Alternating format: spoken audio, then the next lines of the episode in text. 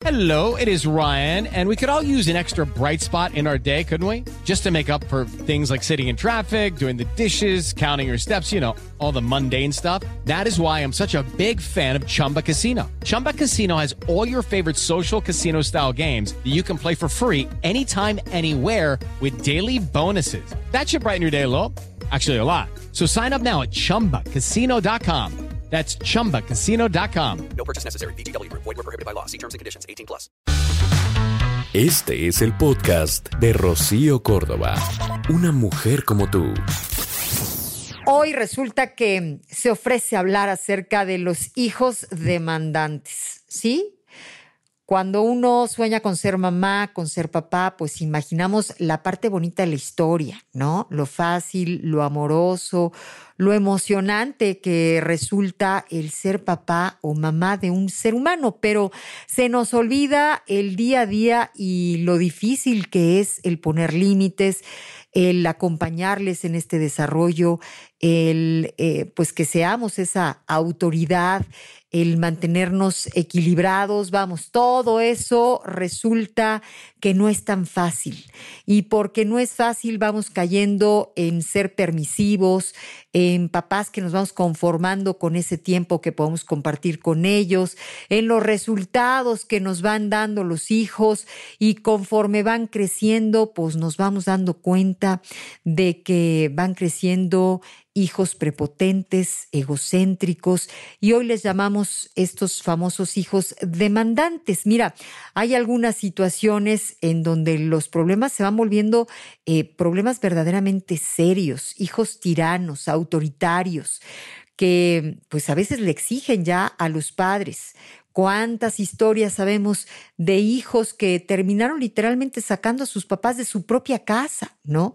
Y esto es un problemita que se va cocinando a fuego lento, poquito a poquito, en ese día a día.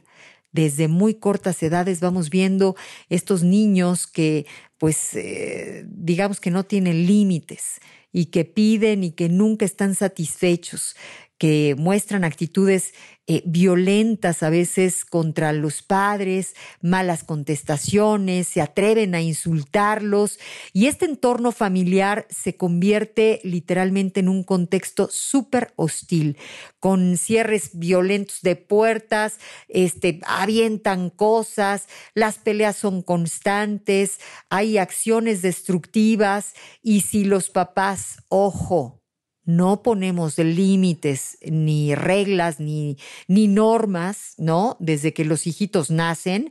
Entonces, pues ya más tarde se vuelve verdaderamente complicado, si no es que imposible, el cambiar este comportamiento ya en edades más avanzadas. Los papás somos los que tenemos esa responsabilidad de criar, de alimentar a los hijos, pero además de prepararlos para vivir eh, por su propia cuenta en un mundo real, de que crezcan siendo merecedores de amor, que entiendan lo que es la humildad, lo que es la empatía, lo que es, eh, pues sí, el trabajar por ganarse al mundo y a los otros y el sustento y trabajar y, y pues esto resulta que no, no se este, enseña en un solo día ni con un solo buen choro, ¿no? O sea, es con el ejemplo, pero es este, en este constante estira y afloja que a veces eh, resulta cansado, difícil, ¿no?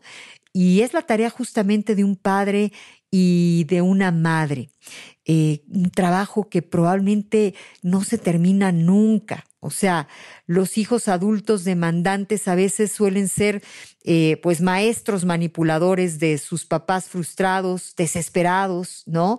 Este, suelen dar comentarios muy dolorosos y los papás los terminan cargando a veces hasta el último día de su vida. Hay muchos papás víctimas de estas situaciones que pues no encuentran calma, no, no encuentran eh, descanso, ¿no? Ese hijo tirano y autoritario va creciendo conforme va pasando el tiempo y por eso hoy me acompaña la eminente pedagoga, escritora con más de cuatro décadas de experiencia asesorando a papás de familia y maestros, Rosa Barocio. Vamos a hablar de lo importante que es la disciplina con amor en la formación de nuestros hijos para evitar que se conviertan en estos hijos demandantes cuando crezcan. Ella es escritora, ha escrito libros como Disciplina con Amor, disciplina con amor para adolescentes, disciplina con amor para los abuelos, disciplina con amor tu temperamento, disciplina con amor tus emociones, disciplina con amor en el aula, conferencista internacional de educación y desarrollo humano, maestra, licenciada en educación y cuenta con más de 40 años de experiencia trabajando con niños, capacitando maestros. Y para mí es un gustazo el saludarte, mi querida Rosa. ¿Cómo estás? Muy bien, muy bien, Rocío. Muchas gracias. Encantada de estar aquí y de participar. Rosa, estábamos platicando tú y yo acerca de, pues, de este problema hoy tan recurrente, de estos eh, hijos demandantes, de estos pequeños eh, dictadores, porque digo lo de pequeños porque empiezan desde edades muy cortas, ¿no? Y las demandas eh, vamos, hasta cierto punto dicen que es buena. ¿eh? la demanda, yo me estaba preparando para el tema y veía que sí, que el, hijo que se siente merecedor, que pide atención, que pide eh, juguetes, está hasta cierto punto bien. El problema empieza cuando nada le es suficiente, cuando ya no solo pide, vamos, cuando exige, cuando es ese barril sin fondo y desde luego el problemita se empieza a ser cada vez más grande conforme a la edad. Rosa, ¿por qué no me ayudas a darnos, eh, a grosso modo, una radiografía del hijo demandante? Sí, como no, Rocío, yo creo que radiografía es un, buen término. Em, fíjate, Rocío, que pues yo me dedico, tú sabes, a los temas de educación, ayudar a padres de familia y siempre digo que la palabra, el sinónimo de educación es equilibrio. y pienso que el problema es que hemos perdido ese equilibrio eh, y un equilibrio que se tiene que lograr a base de, de la conciencia. Si piensas en las generaciones pasadas, podemos ver que las generaciones pasadas no tenían este problema del hijo demandante. Estaban en el polo opuesto. Allí el padre decía, mis chicharrones truenan, yo mando, tú obedeces, te callas y punto. Y yo me acuerdo, ¿puedo ir a esa fiesta? No. ¿Por qué no? ¿Por qué no? Y era suficiente. Entonces, de ese extremo en donde el padre es el que cuenta, en donde está muy bien plantado, en donde el padre no tiene conciencia de la vida emocional del hijo ni del impacto que tiene en él cuando le grita, lo golpea, lo castiga. Eh, padres, pues que tenían muy claro su papel de yo estoy aquí para educar.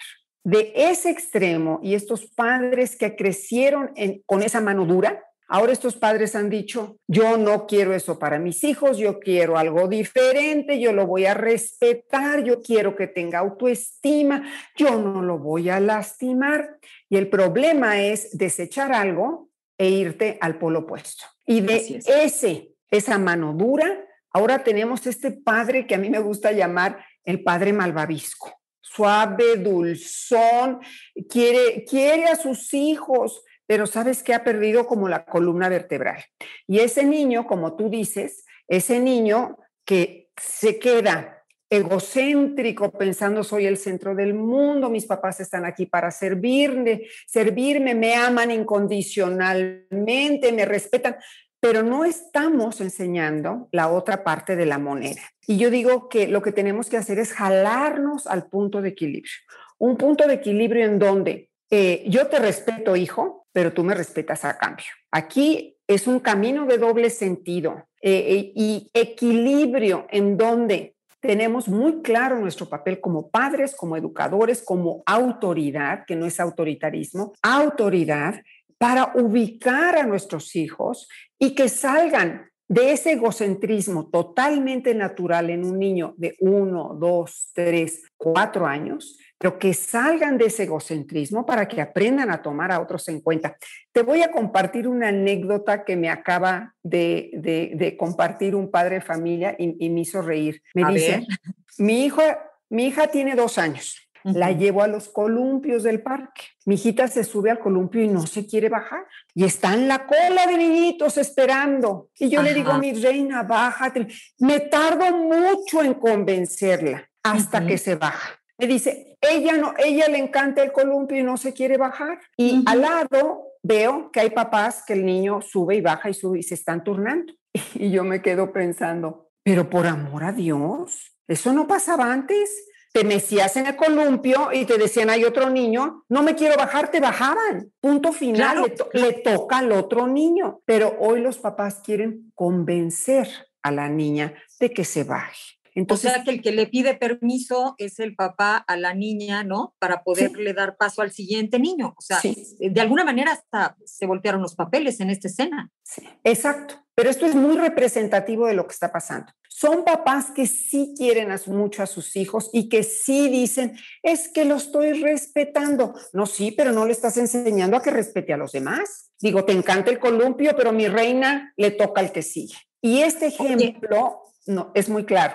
Por supuesto, Rosa, este, es sutil esta línea, ¿no? Entre el que nada les falte y el que ya lo echaste a perder. O sea, e, en este ejemplo que nos das, el escuchar a la niña, en tomar en cuenta su opinión, validar su voz, pero, ¿no? Este, ¿hasta qué punto ya empezamos a rayar en que el padre le pide permiso a la hija para que se baje del columpio, por ejemplo? Exacto, exacto. Fíjate que sí es una línea muy fina. Y yo creo que eh, el problema es que, em, mira, con los hijos, yo creo que, eh, eh, hablando del hijo demandante, y yo creo que lo que empezaste diciendo, Rocío, tienes toda la razón. Los hijos demandan algo naturalmente que es importante para ellos, demandan atención. Todo niño necesita atención y esa atención, yo digo, es el alimento del alma, es el alimento emocional del niño. Pero ahí está nuestra gran tarea como padres, cómo damos atención de una manera adecuada. Si das muy poca atención, Imagínate que tu hijo se queda muerto de hambre, raquítico en los huesitos porque no come bien a nivel emocional. Si le das más atención, conviertes a tu hijo en un hijo obeso, obeso, que todo gira alrededor de él, come todo el santísimo día. Entonces, raquítico, obeso. Y no lo vas a creer, pero el niño abandonado se parece mucho al niño consentido. No sé si eso lo habías, habías pensado. Dicen que los extremos se, se encuentran, ¿no? Sí, y se encuentran porque uno está completamente muerto de hambre, necesita atención, es el niño, mamá, mamá, mamá, papá, están colgados de la maestra, colgados de cuanto adulto se dé. En el otro extremo está el niño obeso, que está acostumbrado a yo soy el centro, por lo tanto, atiéndame, denme lo que quiero, cuando quiero, porque quiero. Los dos niños se parecen cómo jalarnos al justo medio, que es lo que tú estás eh, eh, preguntando, Rocío. Hay que dar atención, pero cuidar qué cantidad de atención y cuándo la das. Hay momentos en que el niño no merece atención. Hay momentos en que tienes que decir, espérate. Ese padre malvavisco que nos describiste, eh, pues tiene otra característica actualmente y es que tiene poco tiempo. O sea, papás y mamás estamos ocupados, ¿no? O sea, estás ahorita eh, diciendo que, vamos, a mí el punto que me parece eh, el más importante para criar a los hijos, que es atención. Nos falta tiempo para atender verdaderamente y conocer y estar cerca de nuestros hijos. Eh, dime, por favor, cuáles pueden ser esos factores que influyen para ir criando a estos hijos demandantes. ¿Qué, qué hacemos nosotros eh, sin saber que vamos provocando justamente este pequeño dictador, por decirlo? Bueno, por un lado, si das poca atención, ¿qué es lo que estamos diciendo que tú estás mencionando? Si estás muy ocupado, si estás muy estresado, entonces sustituyes la atención por regalos, por complacencia y por no poner límites. Entonces todo es sí, mijito, sí, mijito, sí, como no tengo tiempo para atenderte, sí, sí, sí, sí, sí. Y entonces ese niño que en realidad no está recibiendo suficiente atención, se vuelve un niño demandante y se acostumbra a que va a recibir algo y van a ser o regalos o permisos o pero en realidad ese niño a, nivel emocional está abandonado. El otro niño, que los papás están todo el día encima del viéndolo, que vemos ahora muchos hijos también únicos, en donde los papás están nada más ahí atendiendo a ver para complacerlo. Ese niño tampoco aprende que hay otras personas que hay que tomarlas en cuenta, que, que él es parte de, no es el único y el centro. Eso es normal en un niño hasta los tres años, cuatro años. Pero aquí, ¿qué tienen que hacer los padres? Eh, poner límites, eh, enseñar a este niño que no todo lo puede tener en el momento que quiere, como quiere y porque quiere, que hay que esperar, que en pocas palabras, ¿sabes qué tiene que desarrollar Rocío? Es tolerancia a la frustración.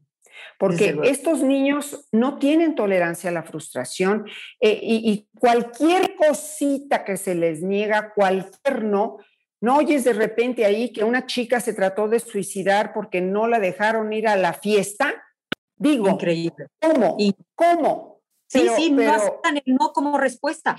Oye, Rosa, pero ahora que dices tolerancia a la frustración, eh, los hijos deben desarrollarla, pero los padres también, Rosa, ¿qué me dices? Eh, vamos, de este materialismo en el que estamos viviendo, en el que yo me he dado cuenta como mamá que mm, vamos, estos tenis que hoy te piden algunos hijos, ¿no? Este, vamos, cada quien eh, dependiendo, ¿verdad?, de lo que pueden conseguir, pero hay hijos que piden hoy tenis de miles de pesos y que el papá, con tal de que lo validen también y lo vean como el gran proveedor, ¿verdad?, se olvida de que está educando, de que tiene que enseñarles a ganarse aquello y se los dan fáciles, ¿no? O sea, los tenis, las marcas, este, los aparatos para... Eh, el pues, celular, los videojuegos. Exacto, mucha tecnología, pero creo que el papá tampoco está muy preparado para esta frustración de que crean que el padre no puede dar. Y entonces estamos heredando el problemita a los hijos. Sí, cosa que te voy a decir, es, estas generaciones que te digo de relación autoritaria, ese no era su problema. Ay, yo, mira, yo me acuerdo, Rocío, que te decían, ay, decías, ay, qué bonito, cómprame ese vestido. No, es de salir y ya tienes dos. O sea, habían qué dos vestidos de salir. Punto final, ¿me entiendes? Y tú crees que tenían el menor remordimiento, cero.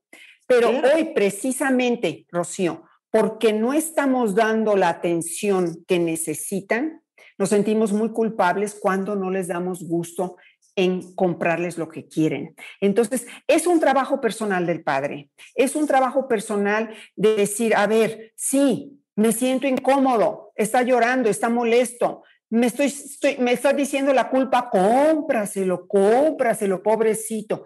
Pero ¿dónde estoy yo? O sea, ubicarnos y decir, no estoy aquí para complacer todos los deseos de mis hijos. Estoy aquí para cubrir sus necesidades. Y una necesidad es distinta de un deseo.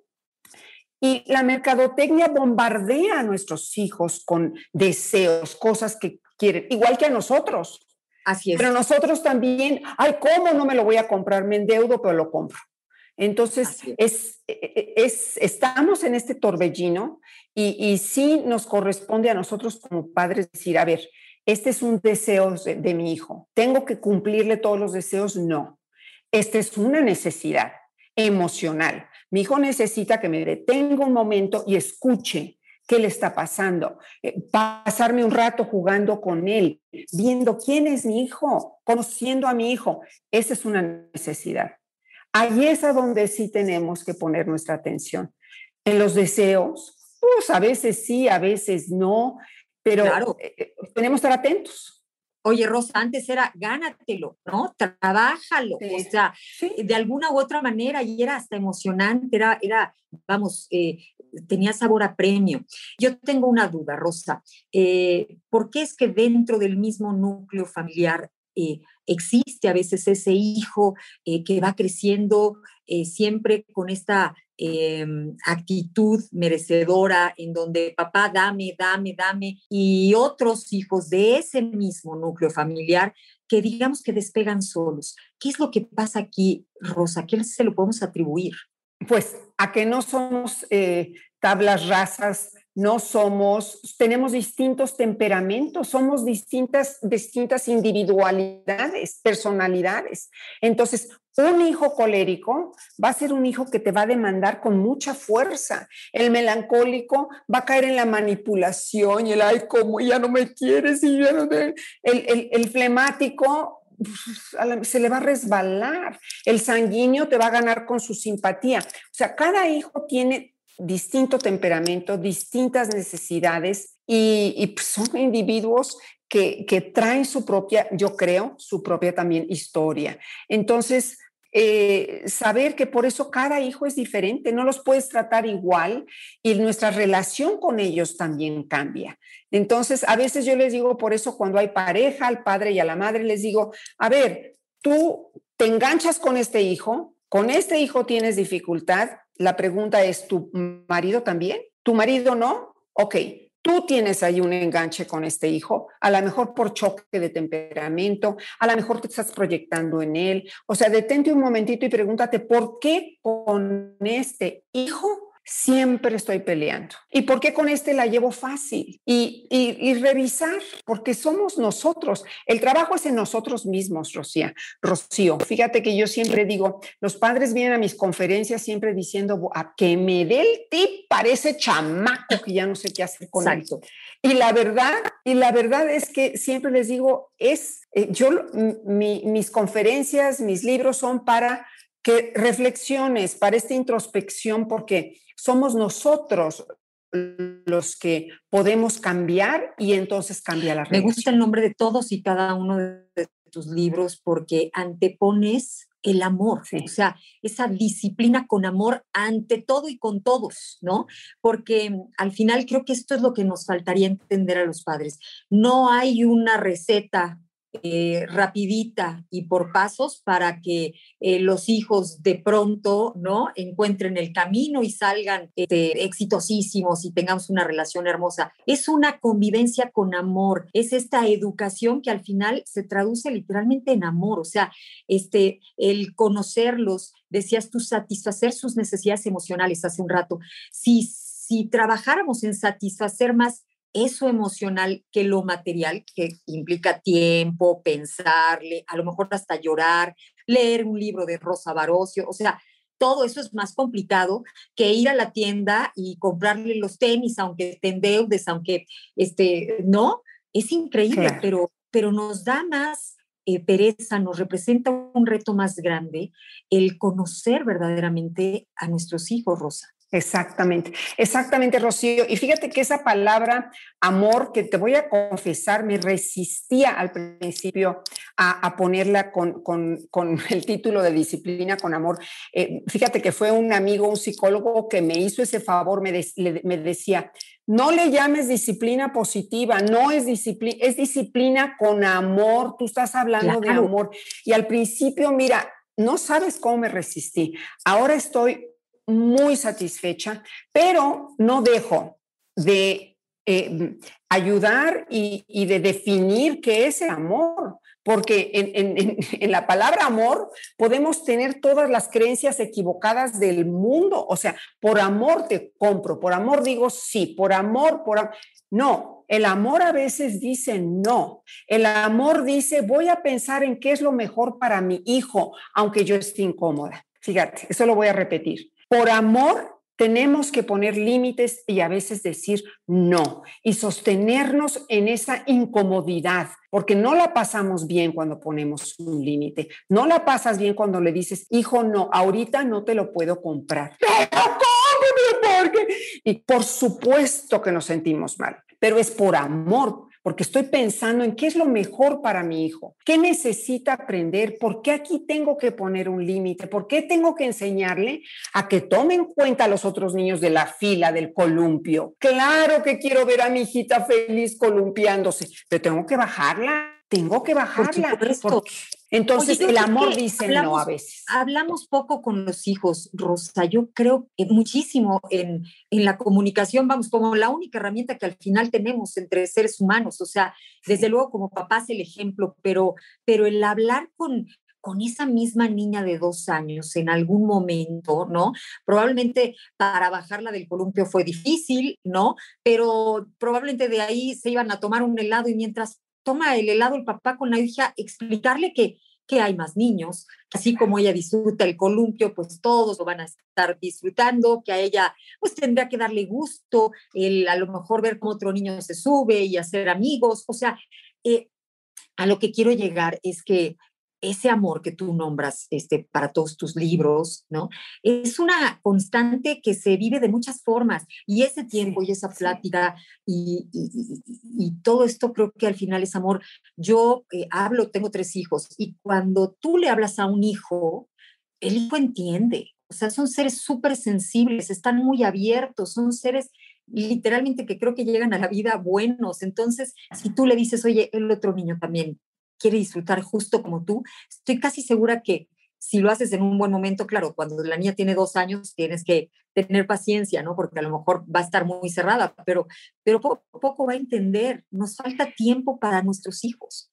Es es que el, el amor es cercanía, este, Rocío. El amor es cercanía y el amor también es intimidad, crear momentos de intimidad. Y a veces por ejemplo, en el caso de esta niña, no se va a dar cuando se baja del columpio, ¿no? Cuando se baja del columpio va a estar enojada, punto final. Así es. Este, está muy chiquita, como tú dices, pero amar a los hijos quiere decir también buscar estos espacios en donde nos podemos acercar. Y son momentos en donde tú estás bien y yo también, y entonces se puede dar esta conversación, este e, entender quién eres, qué necesitas, quién soy yo, y ese es el amor. Y, yo estoy totalmente de acuerdo, Rocío. Hay que, esos, esos espacios no se dan solos, número uno. No se dan cuando estamos estresados, apurados, corriendo. Eh, no, ahí no se dan. Esos espacios hay que buscarlos, hay que crearlos. A veces sí, vas en el coche y estás adolescente, ¿verdad? Y a lo mejor ahí se dé ese espacio. Y a veces tú buscas el espacio y tu hija no le interesa y te cierra la puerta y te dice, ay, mamá, entonces, pero yo sí digo que esos momentos son verdaderas joyas. Hay que crearlos, hay que aprovecharlos, especialmente con el niño pequeño se dan las, lo puedes planear más. Puedes decir antes de dormir, eh, eh, cuando estemos aquí en el sofá y le estoy haciendo piojito, pero con el adolescente no lo puedes planear. Con el adolescente es cuando él esté Hay que aprovechar la oportunidad, ¿no? Sí. Sí, por supuesto. Rosa, ¿qué podemos hacer los papás con la culpa? Porque hay muchos papás que ya empiezan a ver de alguna manera que ese hijo eh, pequeño dictador, eh, demandante, eh, vamos, empieza a crecer, vamos, a tomar ya una, una edad en la que pues ya tiene que empezar a dar, ya este, tiene que empezar a, eh, a trabajar y los empiezan a ver así, acomodados o los siguen viendo acomodados en esa postura de recibir este, el típico, ¿qué onda, pa? Este, pues dame, ¿no? para evitar unos tacos a mi novia. O sea, hay situaciones que se van acrecentando y, qué podemos hacer con estos papás que ya ven al hijo crecido y que, y que sienten esta culpa, Rosa. Mira, yo siempre digo que la culpa es mala consejera, que la culpa desgraciadamente tiene la misma voz que es la tuya, interna, de tu conciencia. Entonces a veces te está hablando la culpa y piensas que es tu conciencia. Y yo digo, hay que aprender a distinguir esas voces. Tienen el mismo tono, más o menos, la misma voz, pero mm, no sé si el mismo tono, porque la culpa, la culpa te hace sentir mal y esta culpa, la culpa hay que desecharla. Yo digo, a la culpa de veras no es muy mala consejera.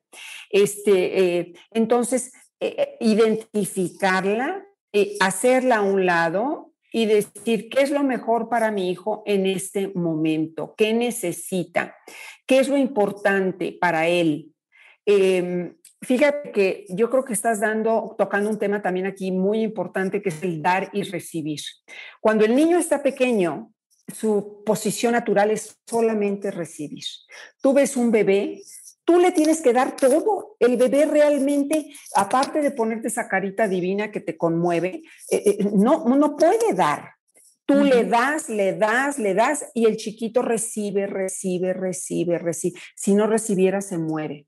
Entonces, va creciendo ese niño y nuestro trabajo es seguir dando y poco a poco irle enseñando a este niño también el a dar. El padre da, el niño recibe, pero el niño también empieza a aprender a dar. Hazle esta, a ver, es cumpleaños de la abuela, hazle un dibujo, se lo vamos a regalar porque es día de su cumpleaños. Vamos a ir a comprar su pastel. Eh, tu papá está durmiendo, tu papá está durmiendo. ¿Qué le podemos? Vamos a hacerle un desayuno bonito porque ya sabes que él, o sea, enseñándole al hijo a dar, que está está acostumbrado nada más a recibir. El gran problema... que es maravillosa también, ¿no? que la saboree, que la goce.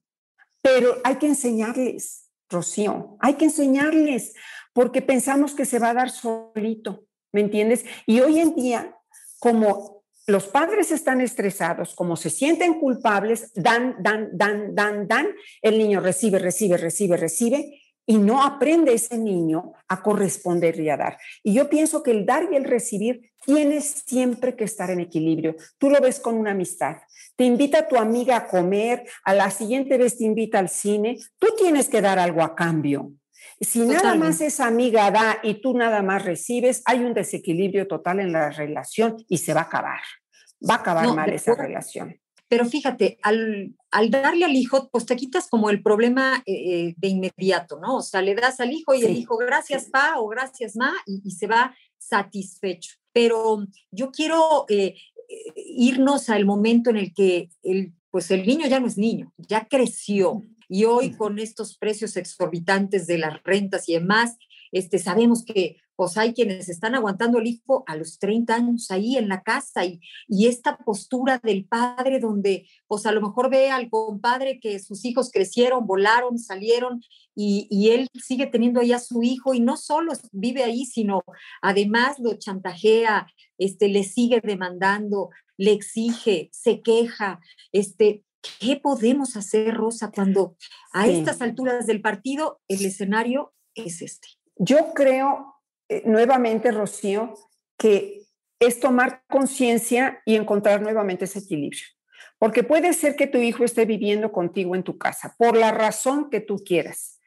Yo creo que es importante que ese hijo contribuya, contribuya con trabajo, contribuya con atención, contribuya y, se, y equilibre esa balanza. Yo creo que con los hijos ese equilibrio es muy importante.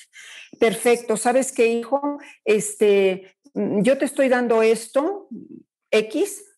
Mira, simplemente velo en una reunión familiar. ¿Por qué esos hijos se sientan y la mamá está haciendo todo. Yo no lo entiendo. ¿Por qué el hijo no está ayudando a cocinar? ¿Por qué no ayuda a levantar? ¿Por qué no ayuda a lavar? ¿Por qué no se ofrece para ir a comprar las cosas? Pero hay que, hay que enseñarles y, y, aunque no les guste, hay que empujarlos. O sea, ¿me entiendes? Ese equilibrio se tiene que dar siempre en las relaciones. O sea, yo te doy, tú recibes y ahora tú das a cambio. No tiene que ser económico, no tiene, puede ser como te digo, en trabajo, en cuidado, en, en, en pues, una casa, es responsabilidad de todos. ¿Por qué estas madres se están cargando con todo el peso? Yo no lo entiendo. ¿Por qué los hijos no se paran y recogen y ayudan y atienden y, cooperan?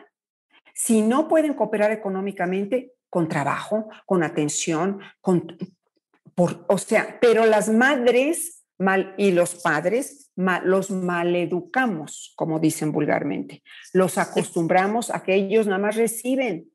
Y entonces, ¿cuántas madres no ves resentidas? Yo escucho cada rato.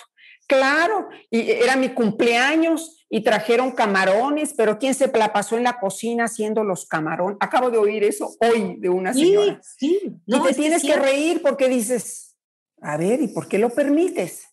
Totalmente, por supuesto. Y esto es el resultado de muchos eh, fines de semana, de muchos cumpleaños, de muchos festejos, donde este, la festejada pues nunca se sintió digna de que la festejaran, ¿no? O digna de, pues, de ser una más del equipo en donde todos, este, pues ahora sí que nos echamos para atrás las manguitas y nos ponemos a lavar los trastes si es necesario. O sea, eh, creo que esto es algo que debemos de trabajar todos los días. Esa eh, lección de que aprendan nuestros hijos a dar, desde ese dibujo, ¿no? Que decías al abuelo, o esa carta, o este, levantarle el plato al abuelo si el domingo vienen a comer a casa. Claro, ¿no? Son atenciones muy chiquititas, pero que pueden ir este, forjando.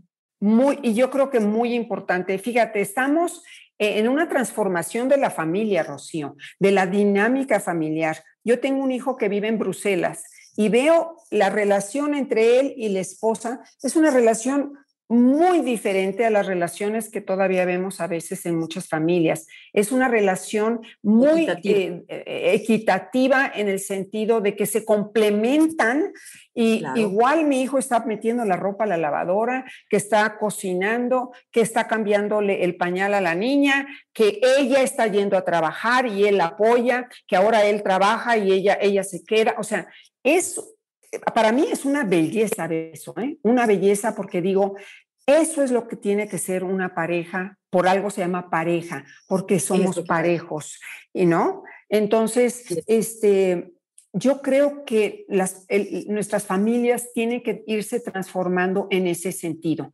en donde, eh, eh, y no vamos a, no es porque seamos iguales, no somos iguales, somos iguales en cuanto a que merecemos dignidad, en que tenemos la misma dignidad, merecemos el mismo respeto, pero eh, el complemento lo tiene que, pues ahora sí que es un acuerdo entre la pareja, pero no tiene por qué haber una persona cargando más que la otra o una resentida porque el otro este, nada más recibe y la otra da o lo que sea. Así es. Yo, creo que aquí eh, hasta ese ejemplo para los hijos en donde no nada más la mamá hace, digamos, el trabajo sucio de la casa, sino lo hacemos todos. Y es un ejemplo eh, de dar, ¿no? Dentro y fuera de casa que puede pues justo servir para los hijos a manera de pues de educarlos. Gracias Rosa Barocio, como siempre agradezco muchísimo tu tiempo, te mando un abrazo y te espero para la próxima. Te quiero nada más decir que este es mi último libro, que se los recomiendo mucho, Disciplina con, con Amor,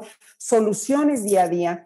La primera parte habla de la tolerancia a la frustración, cómo desarrollar la tolerancia a la frustración en los hijos y la segunda parte, cómo manejar sus emociones. Entonces, es un libro escrito de una manera diferente, con muchos, muy condensado, muy directo, muy práctico, porque las personas hoy quieren todo, pero ya. Entonces, se los recomiendo muchísimo de Editorial Pax. Y mis, mis redes son Rosa Barocio, Facebook y rosabarocio.com. Ahí está, pues disciplina con amor, soluciones día a día. Y, de verdad, el educar a nuestros hijos es eh, una responsabilidad muy grande. Pero además va a ser el regalo más bonito si lo hacemos eh, vamos, con conocimiento. Nada nos va a dar más satisfacción que ver a nuestros hijos funcionales, sanos emocionalmente y felices. Esto es amor. El podcast de Rocío Córdoba, una mujer como tú, en iHeartRadio. iHeartRadio.